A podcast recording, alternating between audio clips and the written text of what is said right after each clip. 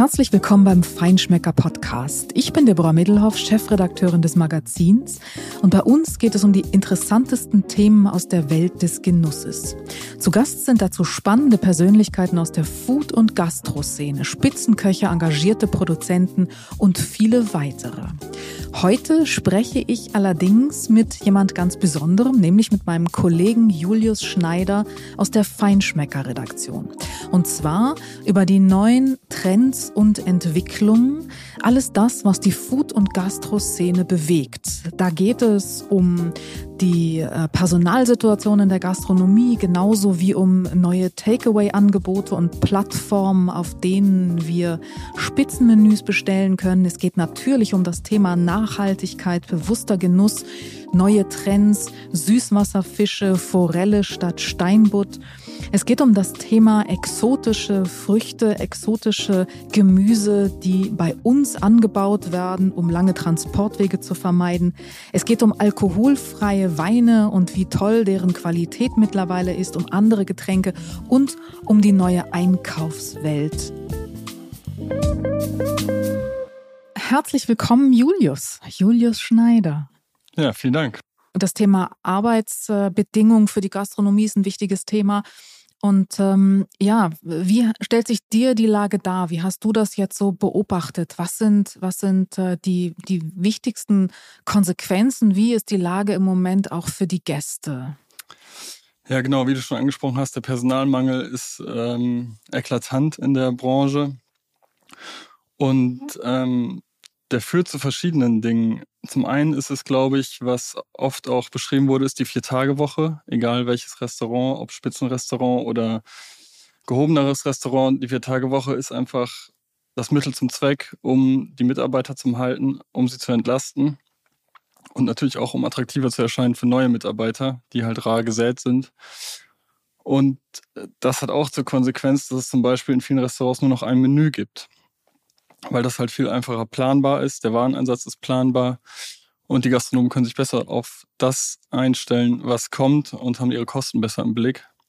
Ähm, zusätzlich ist auch das Mittagsangebot leider eine rare Spezies geworden, was auch damit zusammenhängt, dass weniger Personal da ist. Stichwort Arbeitszeit. Nicht? Also genau. wenn man die Stunden einschränken will, dann ist natürlich die Frage, biete ich zwei Services am Tag an oder nur noch einen Abendservice, dann kann ich die Arbeitszeiten doch deutlich besser steuern. Ja, ganz genau. Ist schon aber dramatisch, oder? Also wenn man mal schaut, ähm, auch in Berlin äh, und in Großstädten wie auch hier in Hamburg oder in München, die Top-Restaurants mittags, ich glaube, es gibt kaum noch eines, das geöffnet hat. Ja, also sehe ich ähnlich. Also ich war auch gerade in Kopenhagen, da war es eigentlich auch ähnlich. Da habe ich eins gefunden, wo ich dann auch Mittag gegessen habe. Aber ähm, die Top-Restaurants, wie du schon sagst, die ähm, bieten nur noch ihren Abendservice an. Mhm. Das Thema ähm, Ange Reduktion von Angeboten, also ein Menüthema, ist ja auch ein, ein äh, Thema, über das schon lange diskutiert wurde. Das äh, ist ja kein ganz neues Konzept, das gibt es schon länger, aber jetzt tatsächlich deutlich verstärkt in der Zeit. Wie siehst du das? Wie, wie geht's dir damit, wenn du äh, essen gehst? Ähm, bist du fein damit oder gehörst du zu denen, die sagen, ist schon besser, man hat eine Auswahl?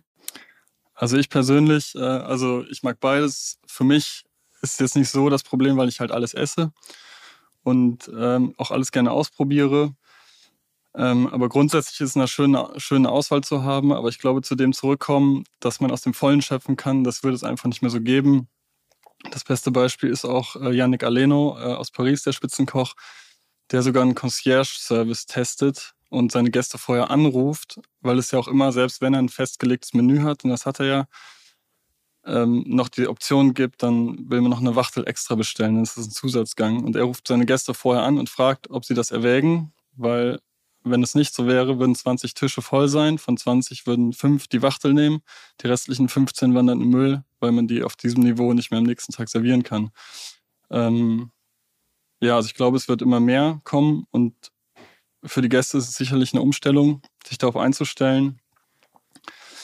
Aber ähm, wenn das kommuniziert wird und wenn der Gast weiß, worauf er sich einlässt, äh, ähm, denke ich, ist das auf jeden Fall eine Option.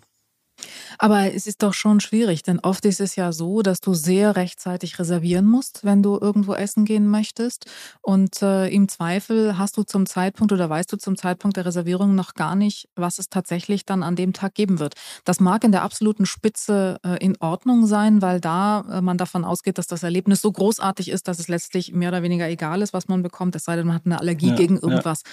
Aber wenn es jetzt dann doch so ist, ich sag mal so im Mittelbau, ist es ja mhm. häufig so, da wechseln die Menüs häufiger äh, wöchentlich vielleicht. Und dann reservierst du äh, für einen Tag in vier Wochen an einem Wochenende und dann stellst du fest, oh, das, was es da jetzt gibt, das ist eigentlich gar nicht so meines. Also nicht, dass man es nicht verträgt, aber dass man vielleicht gar, gar nicht so eine große Lust darauf hat. So ganz äh, schwierig ist das nicht. Ich glaube, viele Restaurants oder immer mehr Restaurants sehen das schon auch und versuchen dann zumindest mit äh, Auswahlgängen, also zwei Hauptgänge mhm. zum Beispiel zur Wahl oder auch zwei Zwischengänge zur Wahl, doch so ein bisschen äh, Alternativen einzuräumen. Mhm. Ja, das ist auf jeden Fall eine ähm, Option, die möglich ist. Aber ich glaube schon, äh, auch wie du gesagt hast, diese bessere Planung des Wareneinsatzes und um die Kosten im Rahmen zu halten, ähm, denke ich, äh, kommen viele Köche und Gastronomen, gerade die kleineren, die jetzt nicht auf dem Top-Top-Level sind und für drei Monate ausgebucht sind, nicht drum das genauso zu planen und eine gewisse Sicherheit zu haben, auch wenn es für die Gäste nicht immer von Vorteil ist, wenn sie dann was anderes kriegen, als sie vielleicht erwartet haben. Aber letztlich sind wir ja ein Stück weit auch selbst schuld daran, dass die Situation so ist, wie sie ist, oder? Denn wir sind ganz schnell natürlich auch bei dem Thema Preise, ähm, wenn wir darüber reden.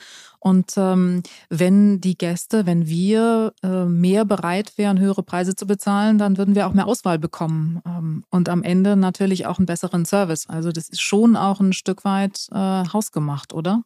Ja, auf jeden Fall. Also ein Deutschland ist es ja generell so, dass die Bereitschaft für Lebensmittel viel Geld auszugeben eher gering ist. Und klar, dazu kommen die höheren Preise für die äh, Rohwaren wie Fisch. Jetzt die Energiepreise steigen auch. Das wird sich alles widerspiegeln in den Menüs. Und ähm, klar, wenn man mehr bezahlt, bekommt man mehr und hat auch mehr Auswahl. Aber das ist in Deutschland eher ein schwieriges Thema. Ein bisschen werden wir uns dran gewöhnen müssen, denn wir sehen auch, dass die Preise gestiegen sind. Schon die Menüpreise eigentlich durch die Bank ähm, auch durch alle Kategorien der Restaurants, selbst beim Italiener um die Ecke ähm, sind die Preise angehoben. Das ist auch richtig, denn wir verlangen Qualität und dann müssen wir auch bereit sein, für Qualität zu bezahlen. Und einen guten Service mit Fachkräften bekommt man eben auch nicht für Mindestlohn. Das muss man sich auch natürlich mal wieder klar machen. Ein anderes Thema aus diesem äh, Kontext Gastronomie, was äh, du auch ähm, beobachtet hast, ist das Thema Takeaway oder Spitzenmenüs für zu Hause. Äh, das ist äh, oder boomt enorm. Da hat sich ganz viel getan auch. Und ähm, wir glauben äh, beim Feinschmecker ja auch, dass ein Stück davon erhalten bleiben wird. Also es ist kein Pandemiephänomen. Äh, während des Lockdowns hat man das gemacht und hat sich die Dinge nach Hause bestellt und jetzt ist das vorbei, sondern das wird schon auch bleiben. Und wir sehen ja auch, dass es ähm, auch viele neue Initiativen gegeben hat. Also Spitzenrestaurants machen das nach wie vor, aber es gibt auch Plattformen mittlerweile, die das bündeln. Was hast du da beobachtet? Ja, genau. Ich denke auf jeden Fall auch, das ist halt neu gelerntes Verhalten, was durch die Pandemie, was schon vorher da war, durch die Pandemie enorm verstärkt wurde. Und Spitzenköche wie Christian Bau ihre Menüs verschicken, wäre vorher auch nicht denkbar gewesen. Und da sind viele in den Genuss gekommen, die vielleicht niemals äh, nach Perl gefahren wären.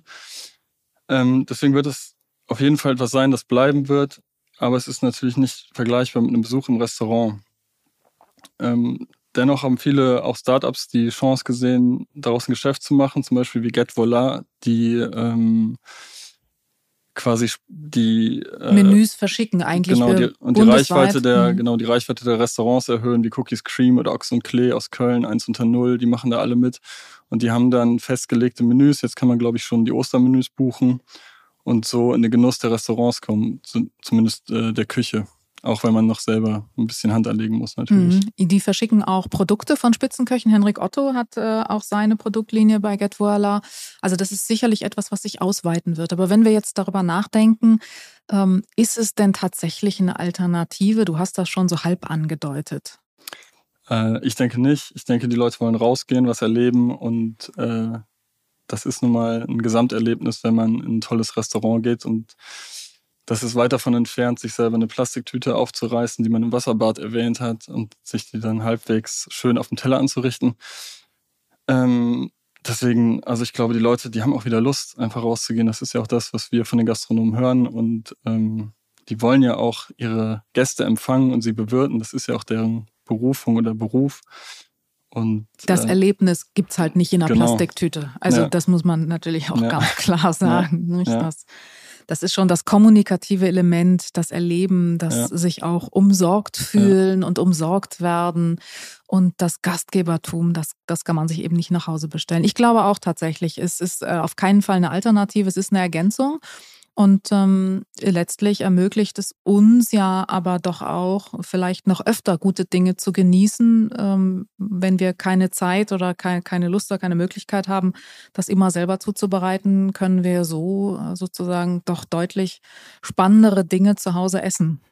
Ja, und ich glaube, ähm, da kann man auch nochmal auf den Punkt von vorhin äh, drauf einzahlen auf die gestiegenen Kosten, weil ich glaube, die Leute, sie sind auch bereit, mehr dafür zu bezahlen, weil sie eben gemerkt haben, wie besonders es ist, äh, essen zu gehen. Das ist eben nichts Alltägliches und ähm, das hat einen hohen Stellenwert und ist was Besonderes, was man eben einfach nicht zu Hause in seinen eigenen vier Wänden erleben kann.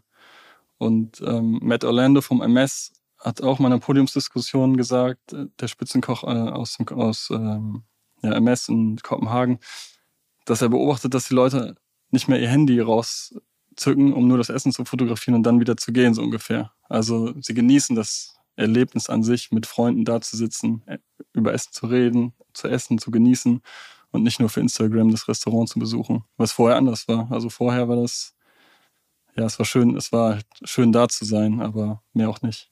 Aber glaubst du im Ernst, dass das nachhaltig ist? Ehrlich gesagt, ich nicht. also ich ja, denke, man sieht immer noch Leute äh, mit dem Handy fotografieren, aber ich glaube dennoch, dass Leute schon die Wertschätzung ist schon gestiegen, glaube ich, fürs Essen gehen an sich, also mhm. also für den Genuss und das Erlebnis. Was man, man muss hoffen, auf jeden Fall. Ja, ja. Ähm, vegetarische Menüs sind auch ganz oder viel stärker äh, verbreitet mittlerweile, oder? Ja, auf jeden Fall. Und also Gemüse, das Gemüsethema ist ein Riesenthema geworden. Da, also Stichwort bewusster Genuss jetzt ja. auch. Wir haben alle mehr darüber nachgedacht, was wir so denn tatsächlich essen. Ähm, das hat sich weit, also wirklich ausgeweitet. Ja, auf jeden Fall. Also da kommt man nicht mehr dran vorbei. Was natürlich auch am Bedürfnis der Gäste liegt, weil es gibt immer mehr vegetarische, äh, vegetarisch ernährende Menschen und die mehr auf ihre Gesundheit achten, mehr Gemüse essen wollen und das spiegelt sich eins zu eins in den Menüs wieder. Egal ähm, ob Spitzenrestaurant oder mittelmäßiges Restaurant. Das äh, sieht man überall. Selbst pflanzenbasierte Produkte, die jetzt nicht Fleisch imitieren, aber in die Richtung gehen werden, verwendet. Und das ist irgendwie ganz spannend zu sehen, dass so ein Umdenken stattfindet, was bis vor ein paar Jahren eigentlich undenkbar war. Mhm. Vor allen Dingen auch das Thema, wo kommen die Produkte her? Ähm, ich sag mal, ökologisches ähm, Bewusstsein, Regionalität ist ein Thema, klar, aber eben auch äh, Transportwege verkürzen, ähm, umweltschonend, nachhaltige Fangmethoden, das sind alles Dinge, die sind wichtiger denn je. Und in einem Bereich hat sich auch eine Menge getan, da findet auch ein großes Umdenken statt im Bereich Fisch und Seafood. Also wo wir früher alle noch ähm, der äh, dem Steinbutt aus Wildfang möglichst, den es ja kaum noch gibt, hinterher gejagt sind, sind es heute Süßwasserfische. Mhm. Spannend. Ja, total spannend. Und ähm, das ist auch ein Thema, da sind wir auch irgendwie drauf gestoßen, ähm, wenn man in viele Restaurants geht und sich die Speisenkarten anguckt, dann wird auch explizit darauf hingewiesen in vielen Speisekarten, woher der Fisch kommt. Und das war früher auch nicht so. Wenn es mal eine Forelle gab, dann stand da Forelle oder Saibling drauf. Aber jetzt steht auch drauf, woher der Fisch kommt, wie ein Aushängeschild, von welcher Züchterei, weil die eben so gute Arbeit leisten und weil die Leute auch schon wissen, dass das wirklich was anderes ist als, ich sag mal jetzt, Supermarktware. Was auch wieder damit zusammenhängt, ähm, dass wir mehr bereit sind, für gute Qualität auch einen Auf vernünftigen Preis zu bezahlen. Ja. Ähm, und das Thema Transparenz ist wichtig. Man will auch ein Stück weit wissen, wo das herkommt, weil man dann einfach ein besseres Gefühl hat, dass es eben keine Massenware ist. Ja, genau. Also es ist alles nachvollziehbar. Die Fische kommen dann ein paar Kilometer entfernt, wurden gerade erst gefangen, wahrscheinlich noch am selben Tag. Und also frischer geht's halt nicht. Und das ist einfach eine Delikatesse, die so schwer nachzuahmen ist. Also klar, ein Steinbutt aus der Bretagne oder ein Wolfsbarsch ist auch was sehr Feines. Aber die Leute akzeptieren auch, dass es eine Forelle aus der Lüneburger Heide ist, die ähm, genauso gut ist und vor allem auch roh sehr gut verarbeitet werden kann, weil sie eben noch am gleichen Tag ähm, gefangen wurde. Und weil die Köche natürlich auch ähm, mit kreativen Ideen diese ehemals als einfach geltenden Produkte heute verarbeiten. Also die fassen eine Forelle eben nicht mehr mit spitzen Fingern an ja, und sagen, ja. das brauche ich nicht in meiner Küche, sondern in der Spitzenküche ist eine Forelle heute fast genauso selbstverständlich wie eben ein Steinbutt. Und wir wollen vielleicht auch nochmal ein paar ganz konkrete Tipps geben für die, weil das ist das Tolle dabei, bei diesen Fischzuchten, Süßwasserfischzuchten, bei fast allen kann man auch bestellen online. Also die beliefern die Spitzengastronomie, aber ich kann als Endverbraucher auch bestellen, zum Beispiel die Familie Birnbaum Fischraum in Bayern hat tolle Fische. In Niedersachsen gibt es die Fischzucht Bennecke und in Schleswig-Holstein hier oben im Norden Rese. Zander, Hecht, Forelle, alles das haben die. Und äh, oft ist es auch so, wie bei denen zum Beispiel, dass die eben auch noch nach traditionellen äh, Methoden räuchern oder äh, verarbeiten und herstellen. Also die räuchern zum Beispiel, glaube ich, noch in den Altonaer Öfen noch, diesen, ja, diese traditionelle genau. Räuchermethode. Ja. Also das sind wirklich ähm, Manufakturqualitäten, ähm, die man dort bekommt. Ja, auf jeden Fall. Das sind auch ganz oft äh, Familienbetriebe, alteingesessene Betriebe, die halt auch mit dem arbeiten, was noch da ist und was immer genutzt wurde. Und das ist ganz oft das Quellwasser. Und das ist das Beste, was es gibt. Und ähm, die Tiere leben in einer geringen Besatzdichte, haben bestes Futter und ähm, können viel länger wachsen, teilweise bis zu dreimal länger als äh, aus konventioneller Zucht. Und das äh, macht halt einfach den Unterschied. Und bei Benecke zum Beispiel in der Lüneburger Heide, der züchtet auch selber. Das ist auch etwas, was äh, nicht oft vorkommt. Oft werden die Larven zugekauft und dann ähm, gezüchtet, aber er macht das äh, quasi vom Ei bis zum fertigen Fisch alles selber. Mhm. Zum Stichwort kurze Transportwege ähm, oder eben äh, lange Transportwege vermeiden. Hättest du gedacht, dass mal Papayas äh, in Deutschland wachsen würden? Maracujas, Guaven und Ingwer? Ähm, nee, das hätte ich tatsächlich nicht gedacht. Ähm, ja, das ist auch so ein Trend, der äh, sich hier nach und nach etabliert und auf sehr, sehr großes Interesse stößt. Ähm, was du äh, gerade angesprochen hast, ist äh, das Tropenhaus Klein Eden, äh, was äh, mit der Abwärme, Abwärme eines Betriebs aus der Glasindustrie funktioniert und ja, tatsächlich, die bauen Papayas an, ähm, Maracujas und sowas wie Fingerlimetten. Ähm, das ist ein Forschungsbetrieb in erster Linie, aber die Ernte ist so reichhaltig, ähm, dass man sie zum einen da kaufen kann. Man kann auch Maracuja-Marmelade dort kaufen und die arbeiten auch mit Spitzenköchen zusammen, wie Alexander Herrmann zum Beispiel, der regelmäßig äh, dort äh, Maracujas und Limetten einkauft. Und Tobias Bates, der ja mit Alexander genau. Herrmann zusammenarbeitet, äh, der das Thema auch äh, ganz stark fördert. Und äh, das ist in Bayern sitzen die. Genau. dieses Forschungsprojekt. Und da gibt es noch mittlerweile einige mehr, die auch in der Richtung unterwegs sind. Ähm, auch, ich sag mal, kleinere Anbaubetriebe, die da experimentieren. Also ich glaube schon, dass da in, in naher Zukunft noch eine ganze Menge passieren wird. Also da werden wir sicher noch viele Überraschungen erleben. Und ähm, von diesen äh, exotischen Früchten abgesehen ist es ja auch so, dass ähm, solche Dinge wie Miso oder Sojasauce in wirklich guter Qualität früher bei uns hier überhaupt gar nicht denkbar waren. Heute stellen nicht nur Spitzenköche, sondern auch andere Experten, die sich in diese Themen reingearbeitet haben, diese Produkte bei uns her. Ja, das ist auch etwas, was äh, enorm zugenommen hat. Und Miso ist ja mittlerweile in jedem besser sortierten äh, Supermarkt zu haben. Aber die Spitzenköche heben sich natürlich dadurch ab, dass sie ihr eigenes ähm, Miso herstellen. Ähm, zum Beispiel ähm, Felix Schneider aus dem in Nürnberg macht sein eigenes oder Tobias Bates, den du gerade schon erwähnt hast, die kreieren auch ihr eigenes Miso. Und eine Sojasauce übrigens, die hervorragend ist auch. Die habe ich noch nicht probiert. ich gebe dir was ab. Und äh, genau, Markus Shimizu aus Berlin, der hatte mit der auch diesen Trend quasi auch angefangen, dessen Sojasauce die in Berlin hergestellt wird, auch alles aus regionalem Getreide und regionalen Sojabohnen. Das ist auch immer wichtig, dass sie das jetzt nicht importieren. Ähm, Tim Raue nutzt ja die Sojasauce und äh, kann man auch bestellen in seinem Online-Shop. Und das sind super Top-Produkte, also Spitzenqualität, die die da produzieren. Das übrigens auch ähm, ein bisschen äh, eine, eine Folge der, des Lockdowns, die für uns als Gäste sehr gut ist. Äh, immer mehr Köche, mittlerweile wirklich viele, stellen eigene Produkte her und verkaufen die auch. Also die kann ich nicht nur vor Ort kaufen, sondern die kann ich auch bestellen. Ich glaube, jeder Zweite hat mittlerweile einen eigenen Online-Shop oder zumindest in irgendeiner Form E-Commerce, sodass ich dort auch die Produkte bestellen kann.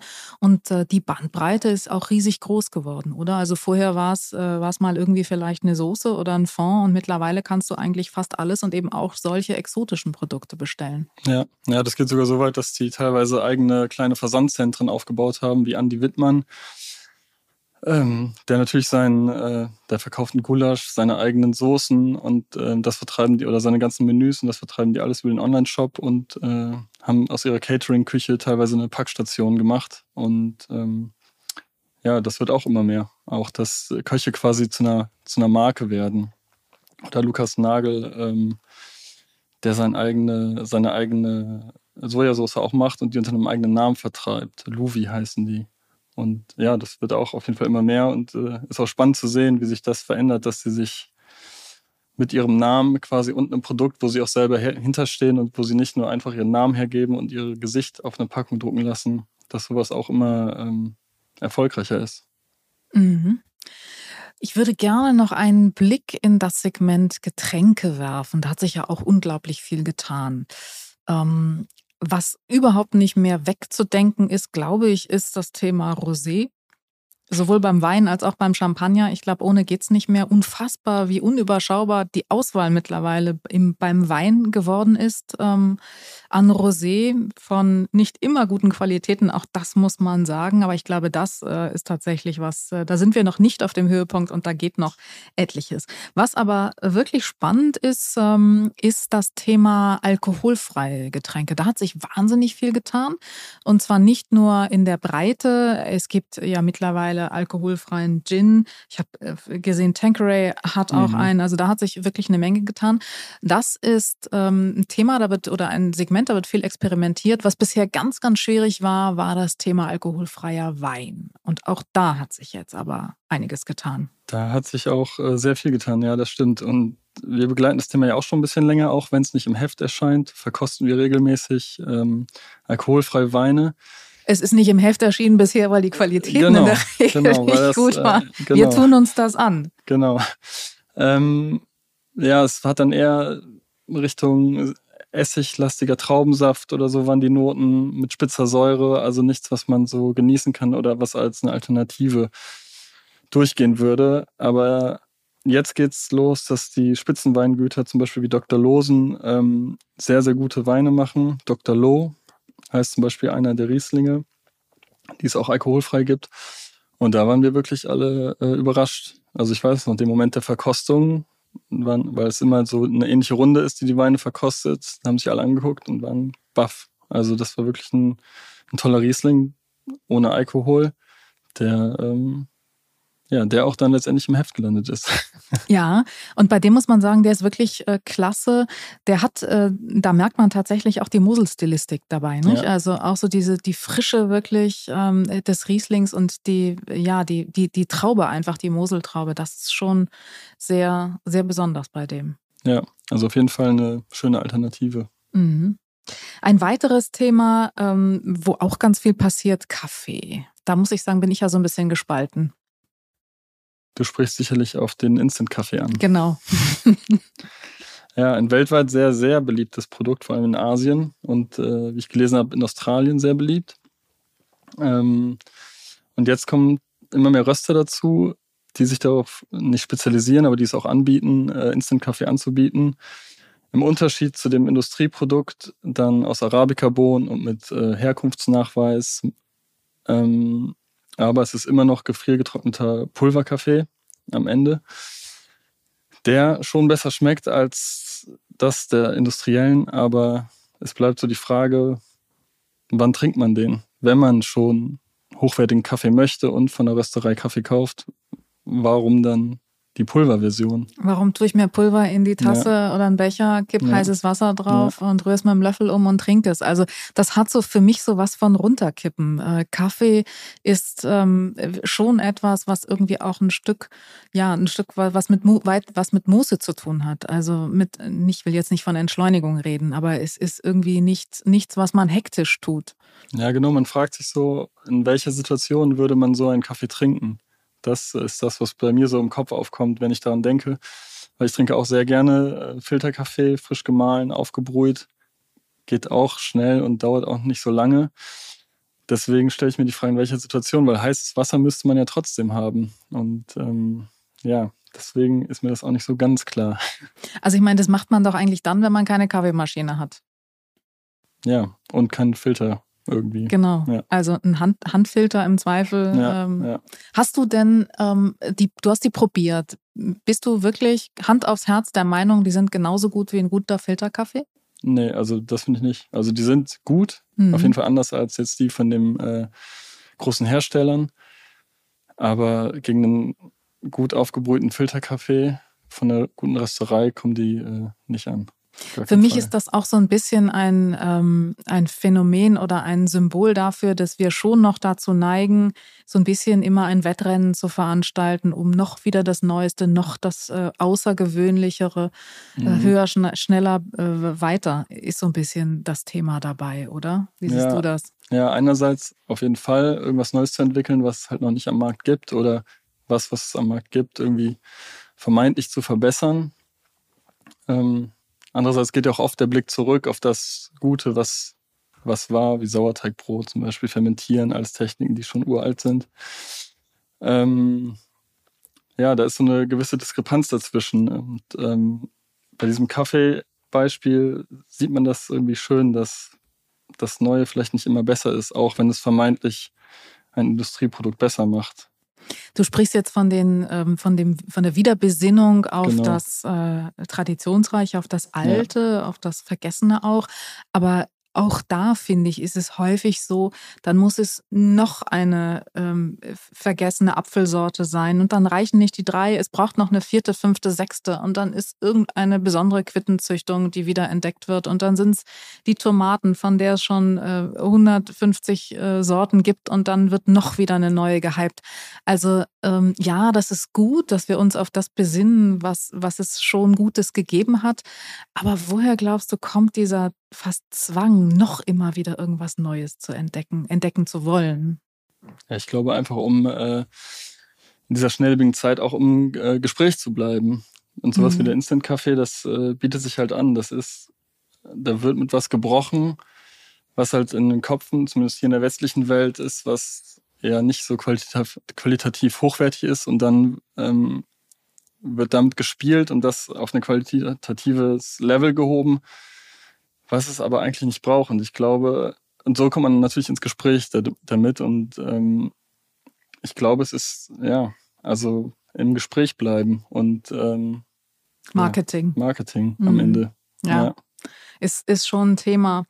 Im Gespräch bleiben äh, zum Schluss ist auch so ein bisschen ein Stichwort für einen Bereich, in dem auch ganz viel passiert ist, in dem auch, ähm, in den auch ganz viel investiert wird zurzeit ein sehr digital getriebener Bereich und zwar die, das Einkaufen beziehungsweise die Lieferdienste.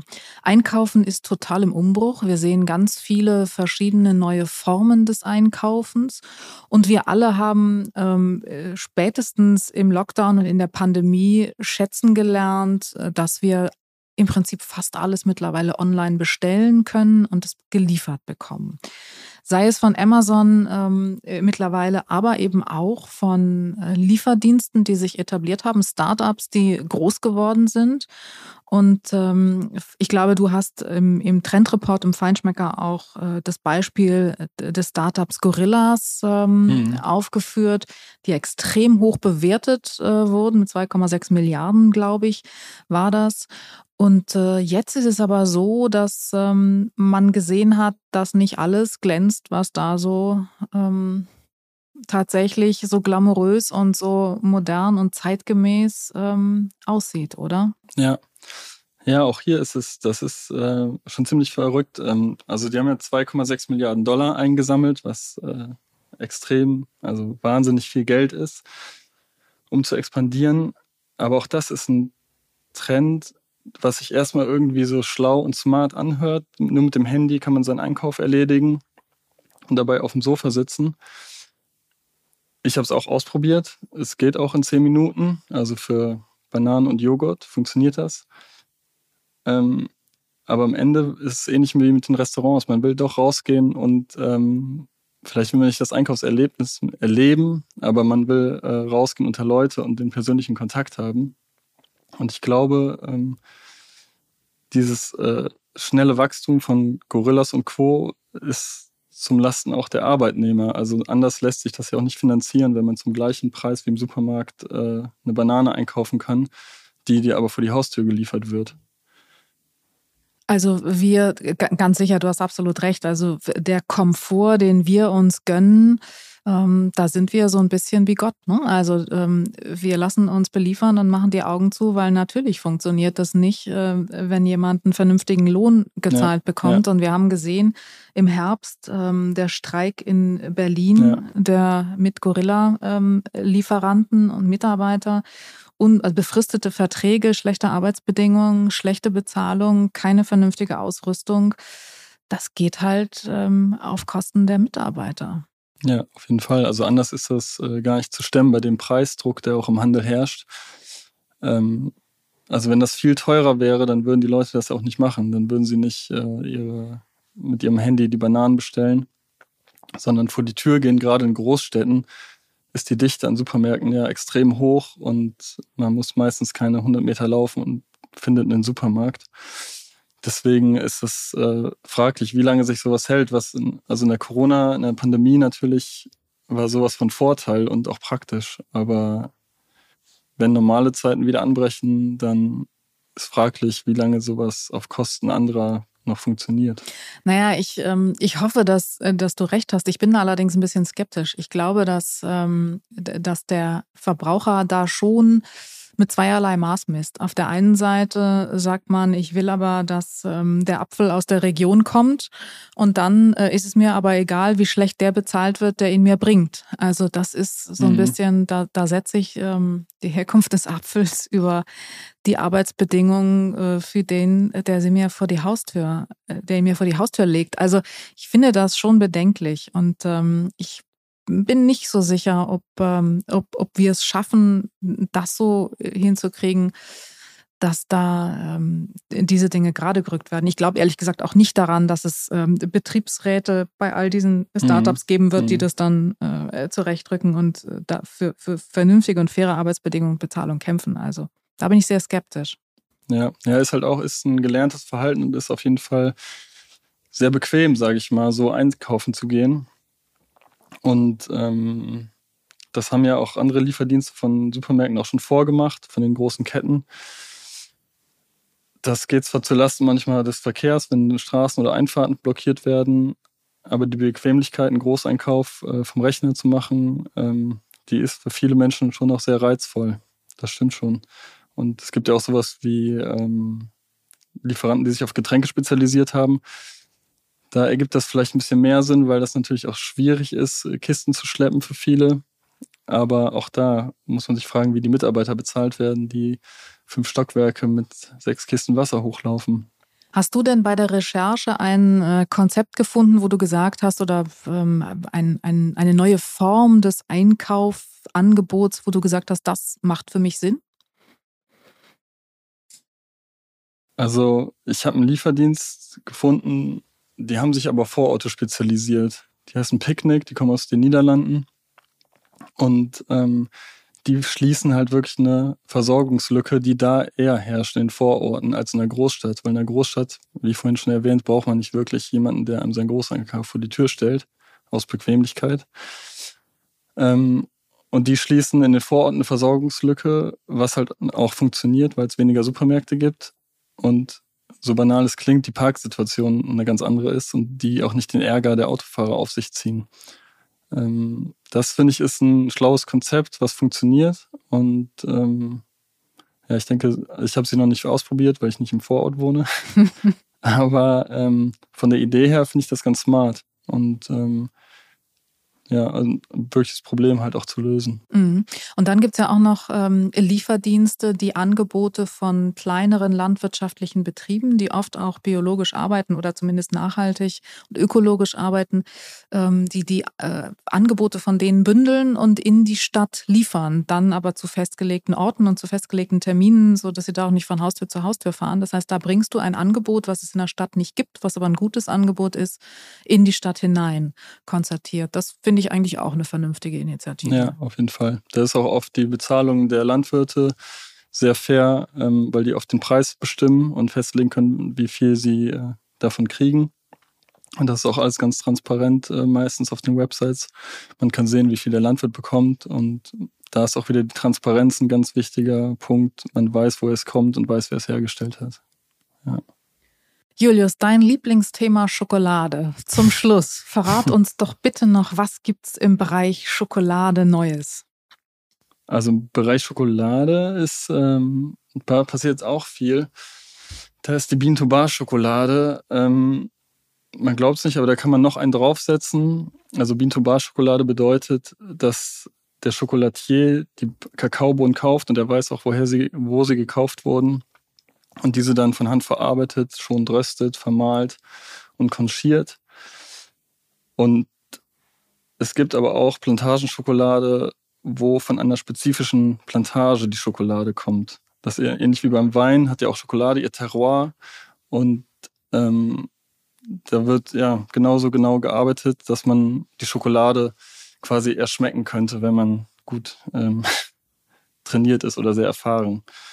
Und das machen auch viele Chocolatiers und äh, die sich darauf spezialisieren, nur ganz gezielten Bauern und kleinen Plantagen die Schokolade, den Kakao abzukaufen und so eine einzigartige Schokolade zu machen, die nichts mit dem zu tun hat, was äh, im Supermarkt liegt. Und auch wieder ohne Zwischenhändler und deswegen genau. auch mit fairer Bezahlung. Das genau. ist auf jeden Fall auch gut. Hast du einen konkreten Tipp, eine konkrete Empfehlung, welche Schokolade dich zuletzt besonders begeistert hat? Welche mich besonders äh, begeistert hat, ähm, ist zum Beispiel von, von äh, Georgia Ramon. In Bonn sitzen die. Ähm, Panama. Also die ist aus Panama. Die Schokoladen heißen nach Herkunftsland. Und ja, die hat einen ganz feinen Knack. 72 Prozent hat sie, glaube ich. Vielleicht irre ich mich auch da, aber um die 70 Prozent. Die hat einen ganz feinen Knack, einen ganz feinen Schmelz. Und das ist auch nichts, was man eben mal so weg isst. Das hat auch nur 60 Gramm die Tafel dann nimmt man ein, zwei Stücke und genießt diesen intensiven, fruchtigen Geschmack. Das ist, das ist halt nichts, was man nebenbei isst. Ja, die kann ich empfehlen. Vielen Dank, Julius, für diesen guten Tipp äh, zum Abschluss. Ja, nächstes Jahr wieder. Wir machen das jedes Jahr, den, äh, diesen Trendreport. Ja. Und äh, du guckst dir jedes Jahr, beobachtest die Dinge und guckst äh, im Jahresverlauf an, was sich so entwickelt und fasst das dann immer einmal im Jahr im Feinschmecker zusammen. Also jetzt in der aktuellen April-Ausgabe der Trendreport. Vielen Dank, Julius. Ja, sehr gerne. Das war wieder eine Folge des Feinschmecker Podcasts. Mehr spannende Geschichten rund um Genuss gibt es jede Woche im Magazin und natürlich auf feinschmecker.de.